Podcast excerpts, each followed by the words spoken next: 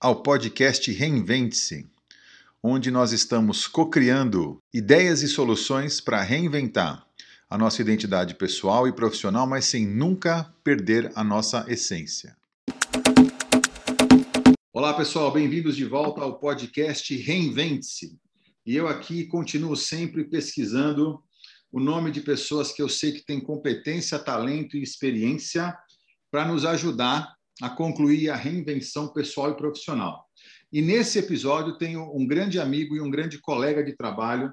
Convivemos e convivemos muito tempo juntos, na verdade. Vou pedir a ele que se apresente. Bem-vindo, professor Machado. Fica à vontade, a palavra é sua. Ah, muito obrigado, Vitinho, pelo convite. Realmente convivemos muito, fizemos muita coisa juntos e parabéns pela iniciativa. Achei muito legal a, a, essa série Reinvente-se. É, meu nome é Luiz Alberto Machado, eu sou economista, é, trabalhei durante muitos anos na atividade acadêmica, mas mesmo durante mais de 35 anos que eu estive na FAAP, como professor, diretor de faculdade, eu tinha um pé fora da, da, da, da academia, como consultor, é, vivendo o mundo real.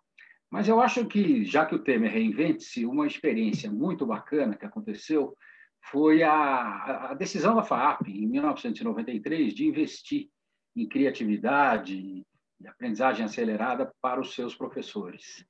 E você fez parte desse processo junto comigo, Vitinho. Você sabe que mais de 100 professores tiveram a oportunidade de ir para Buffalo, ir para seminários do, do International Alliance for Learning, desses, sei lá, 100, 20, eh, se tanto aproveitaram a oportunidade, se reinventaram, e utilizaram essas novas ferramentas nas suas vidas profissionais. E nós somos dois deles. E eu sou muito grato a isso, porque eu acho que hoje eu sou um economista criativo, se é, se é que pode se falar assim. Eu fui presidente do Conselho Regional e Federal de Economia, recebia convites aos montes, e eles pediam para eu falar sobre criatividade, porque sobre economia muita gente falava a mesma coisa, mas sobre criatividade e mais recentemente sobre economia criativa, muito pouca gente fala falava e fala ainda.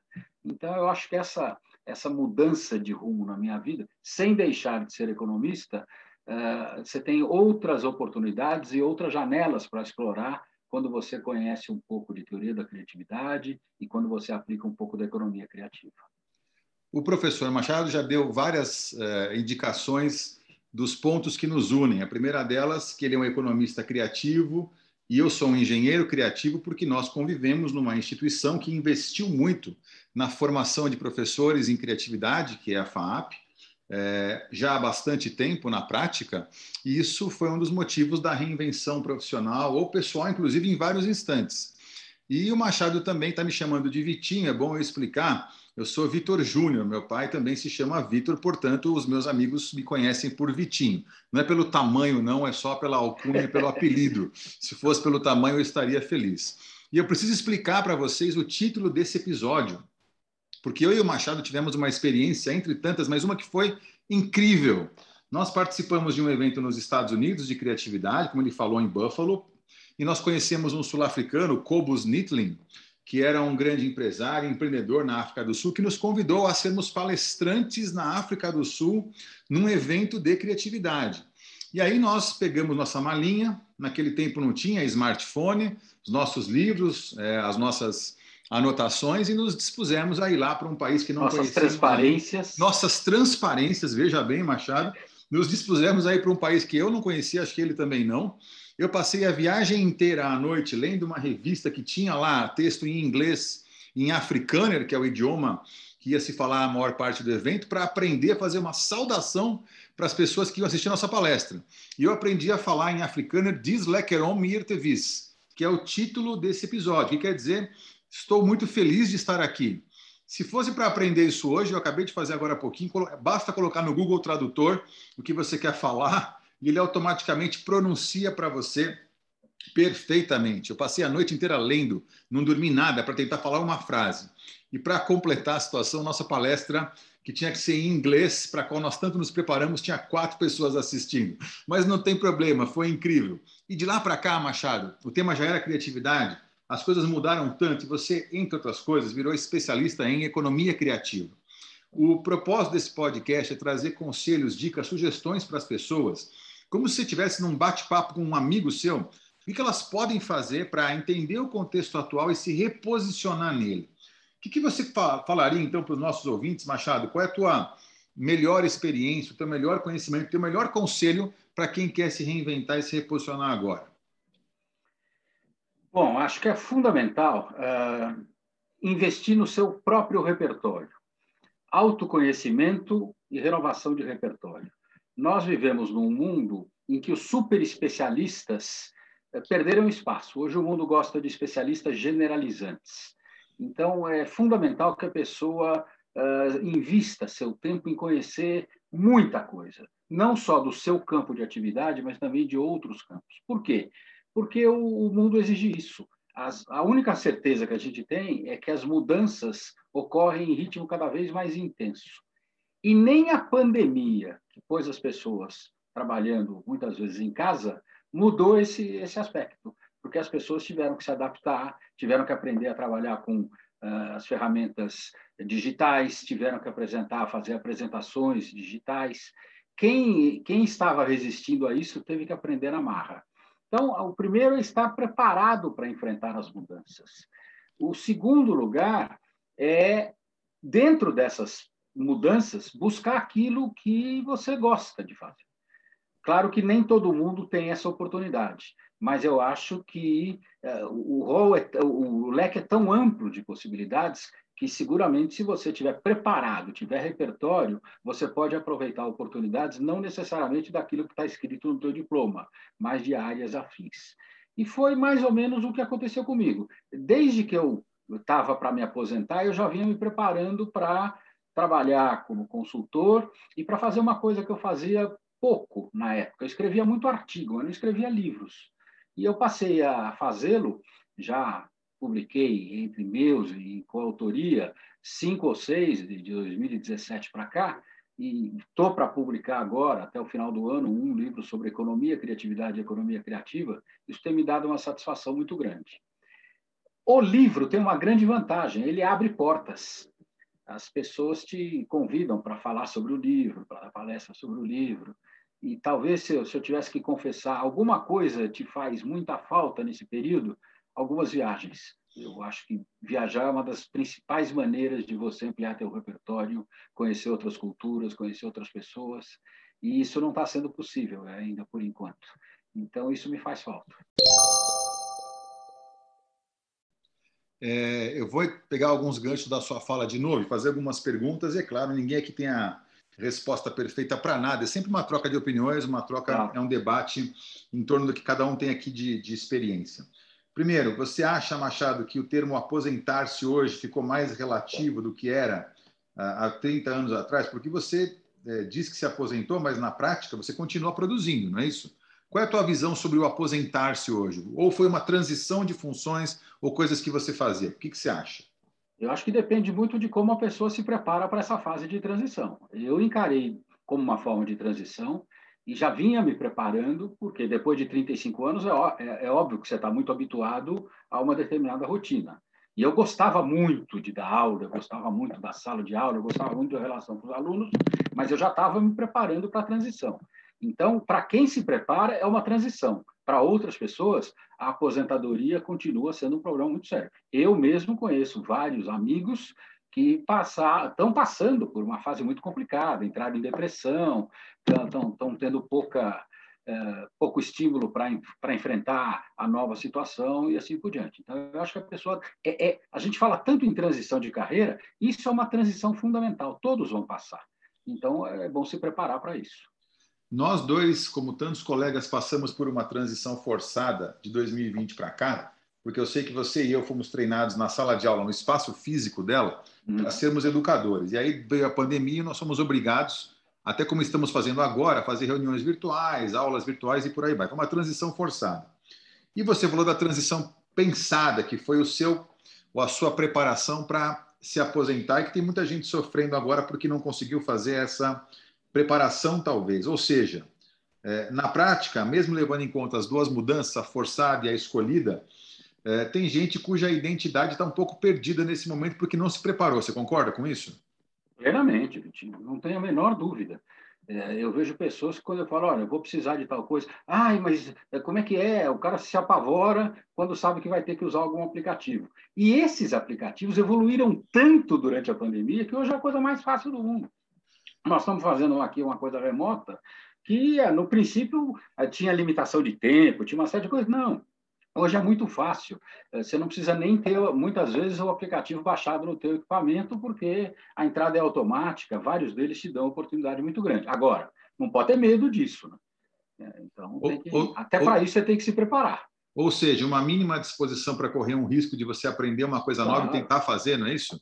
Vamos pegar o exemplo aqui desse podcast. Ele é amador, mas amador que seja, eu consigo produzir com toda a, a restrição técnica praticamente sozinho. A gente grava numa sala de conferência virtual, produz numa plataforma, porque o mundo hoje é das plataformas, não é isso? Uhum. Que, aliás, é uma das formas de você continuar ativo e distribuindo conteúdo e capital intelectual. Acho que essa é uma dica importantíssima para as pessoas. Então, se você quisesse arriscar um pouquinho hoje, é, acho que o universo de possibilidades é impressionante. A gente consegue continuar fazendo coisas ou fazer coisas que não conseguia fazer há cinco anos atrás que dizia 20, 25 anos atrás, não é isso? E algumas delas vão continuar, né, Vitinho? Porque eu acho que com o fim da pandemia, do isolamento social, algumas atividades presenciais serão retomadas, mas nem todas, porque existem, é, já está mais do que provado que havia um desperdício muito grande de recursos quando você viajava, sei lá quantas horas, para participar de um evento de uma hora e voltava. Quer dizer, não tem muito cabimento esse tipo de coisa, já que a própria evolução das plataformas permite hoje que você faça reuniões muito produtivas sem necessidade de gastar tempo, dinheiro, energia e assim por diante. Eu vou é, citar aqui um exemplo de uma frase ou de uma pergunta que eu tenho repetido nos eventos que eu conduzi nos últimos seis meses. Eu não sei ainda, por exemplo, qual é a melhor forma de fazer uma aula, se é presencial ou virtual. Sei que vai ter um híbrido aí no meio, porque há desperdício de um lado ou de outro. Mas a pergunta que eu faço é a seguinte, e aí quero ouvir a tua resposta. Qual é a responsabilidade de um líder ou de uma líder quando encontra ou descobre uma forma melhor de fazer as coisas? Minha resposta, e aí você vê se você concorda. Se eu descubro uma forma melhor de fazer as coisas, a minha responsabilidade é implantar aquela forma, é usar aquela forma. Você acha que isso faz sentido? Total sentido. Mas isso não é de agora, né, Vitinho? Não. Vamos pegar o nosso exemplo nós aprendemos a utilizar ferramentas fantásticas, a maior parte é, físicas, na época que a, que a gente fez lá o, o mergulho na criatividade, na, na, na, aprendizagem acelerada. Muitos não utilizaram. Por quê? Em, em, em parte por falta de preparação, por falta de coragem de assumir risco, quando você assume risco, a tua margem de erro aumenta. Então, você tem que estar preparado, inclusive, para enfrentar as dificuldades que porventura surgirão. Mas se você estiver preparado, se eles forem bem aplicados, é, o resultado é muito gratificante. Eu não tenho a menor, a menor dúvida de que minha, minhas aulas melhoraram muito quando eu passei a utilizar música, quando eu passei a utilizar é, outras exigências para os alunos. Eu, eu nunca vou esquecer é, do dia, do dia em que eu dei numa prova, mandei os alunos desenharem um conceito econômico. A primeira reação deles foi assustadora. Eu aprendi muito, porque a menina que fez o melhor trabalho estava fazendo a matéria pela terceira vez. E o que, que eu descobri? Que ela era coreana, ela tinha dificuldade em redigir em português, mas ela conhecia o tema. Quando eu ofereci a oportunidade dela mostrar que ela conhecia usando uma outra linguagem, ela, ela deu um show. Eu aprendi muito com essa experiência. Então, eu, agora, eu estava preparado para fazê-lo, eu estava preparado para enfrentar a resistência dos alunos que reclamaram na hora, e, e, mesmo aqueles que foram os mais resistentes, quando eu devolvi a prova e fiz esse comentário, eles falaram: puxa, Machado, realmente é, acho que ser, muito, muitos professores já prejudicaram vários alunos, porque quase todo o nosso é, ensino é baseado em duas linguagens a verbal linguística e a lógico matemática. E com isso, quem é bom nas outras várias inteligências acaba sendo prejudicado. Sensacional. Só lembrando o seguinte, nós estamos aqui nos referindo a exemplos de educadores porque é o nosso a nossa experiência, mas eles se aplicam a qualquer outra área profissional, porque as atitudes são as mesmas, a abertura ao risco, a preparação, claro. a ampliação do repertório. Então, vai se aplicar isso a um engenheiro, a um personal trainer, a um designer, a uma escritora, a um gestor de facilities, a um analista de risco. A, o princípio, a forma, o que está por trás são as mesmas coisas. Mais uma pergunta que eu queria fazer para você, Machado, porque eu sempre gosto de provocar os convidados que eu sei que tem repertório para responder. Você deve estar acompanhando aí a suposta transição do mundo VUCA, aquele acrônimo em inglês que quer dizer volátil, incerto, complexo e ambíguo, para o mundo BANI, que é um acrônimo novo, que quer dizer frágil, ansioso, não linear e incompreensível. Então, nós estamos entrando numa era ainda mais sofisticada, em onde a, a, a chance de prever as coisas é ainda menor. É, nesta situação, nós temos a alternativa de não tomar risco ou essa deveria ser a forma de enfrentar o dia a dia? Porque eu me vejo é, acreditando que realmente, é, se eu não, for, não tiver a coragem de fazer as coisas de uma forma distinta, o mundo vai me atropelar, vai passar por cima de mim. O que, que você acha? Totalmente de acordo, né, Vitinho? Você, nós, nós demos o tema aqui, o nome, a nossa, a nossa conversa é de economia criativa. Sim. E esse é um tema em que eu mergulhei, vamos dizer, há, sei lá, 15 anos atrás, e quando era muito incipiente. Só que continua incipiente. No Brasil, a grande maioria das pessoas acha que a economia criativa é uma coisa meio marginal, pequenininha, que serve para dar emprego para deficiente físico, para minorias, quando, na verdade, o Brasil está desperdiçando uma oportunidade extraordinária. O Brasil teria tudo pela sua diversidade, pelas suas características, é, para ser um protagonista mundial da economia criativa. Por que, que estamos pagando o preço muito alto? Em, em grande parte porque os nossos dirigentes é, não dão continuidade às diversas iniciativas que nós tivemos no campo. A principal delas, nós tivemos uma Secretaria da Economia Criativa, que foi criada no Ministério da Cultura, com pouquíssimos recursos, e o trabalho inicial foi sensacional. Bastou mudar o ministro, interrompeu-se tudo. Então, hoje, a economia criativa vive do quê? De iniciativas isoladas em, num estado ou num município, mas falta uma articulação geral. E isso é, em grande parte, falta de preparo das pessoas que não estão, vamos dizer assim, sintonizadas com o que está acontecendo no mundo. Machado, qual que é a sua definição de economia criativa? A economia criativa é a economia do intangível, é a economia que, que faz uso de duas características do ser humano, a inteligência e a criatividade, que são dois recursos é, teoricamente infinitos. Claro que isso depende muito da formação, da educação. E com isso a economia criativa ela tem uma possibilidade fantástica de quebrar o grande paradigma da economia, que é a ciência da escassez. Os recursos da economia são escassos. A criatividade e a inteligência não são e a imaginação não são escassos. Então, se souber trabalhar com isso, é uma coisa extraordinária. E, só para completar, muita gente também vê a economia criativa como um negócio da área de artes, especificamente, pintores, escritores, é, enfim, escultores e assim por diante. Quando a economia criativa tem um segmento que foi pouco ou não foi afetado pela pandemia, que envolve softwares e games, que cresce assustadoramente no mundo inteiro. Então, as oportunidades existem nos mais variados setores, basta conhecer, se preparar e aproveitar a oportunidade.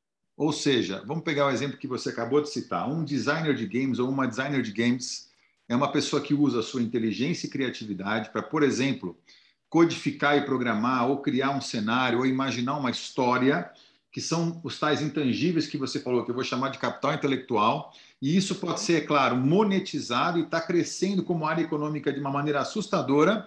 Eu escutei recentemente que o, o mercado de games hoje é maior do que o mercado de cinema e música somado, ou seja, a economia criativa é essa habilidade de você tangibilizar o capital intelectual e monetizá-lo de alguma forma, que é uma alternativa de reinvenção da identidade pessoal e profissional, não é isso?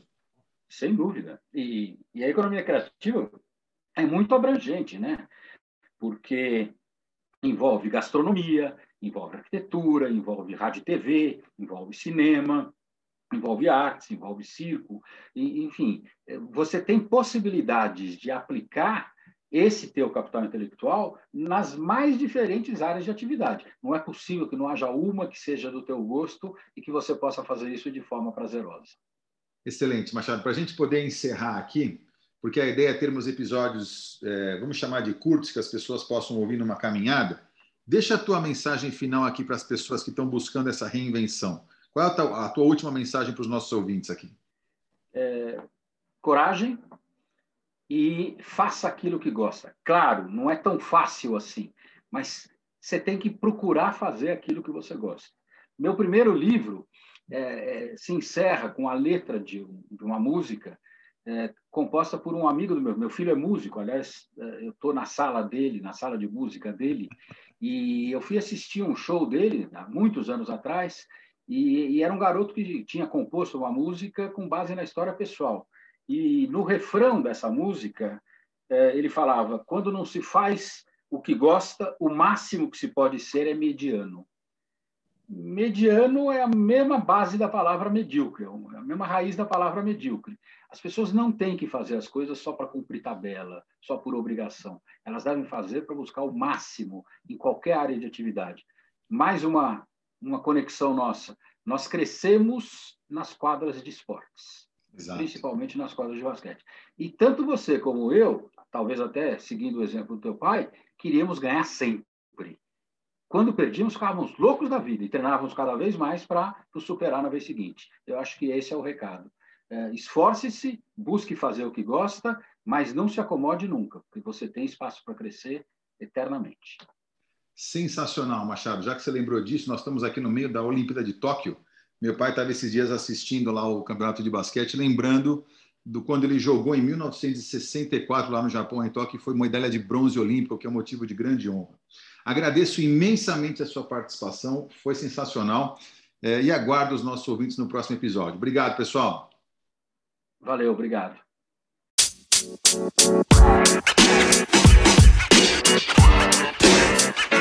You know, man. You know, man.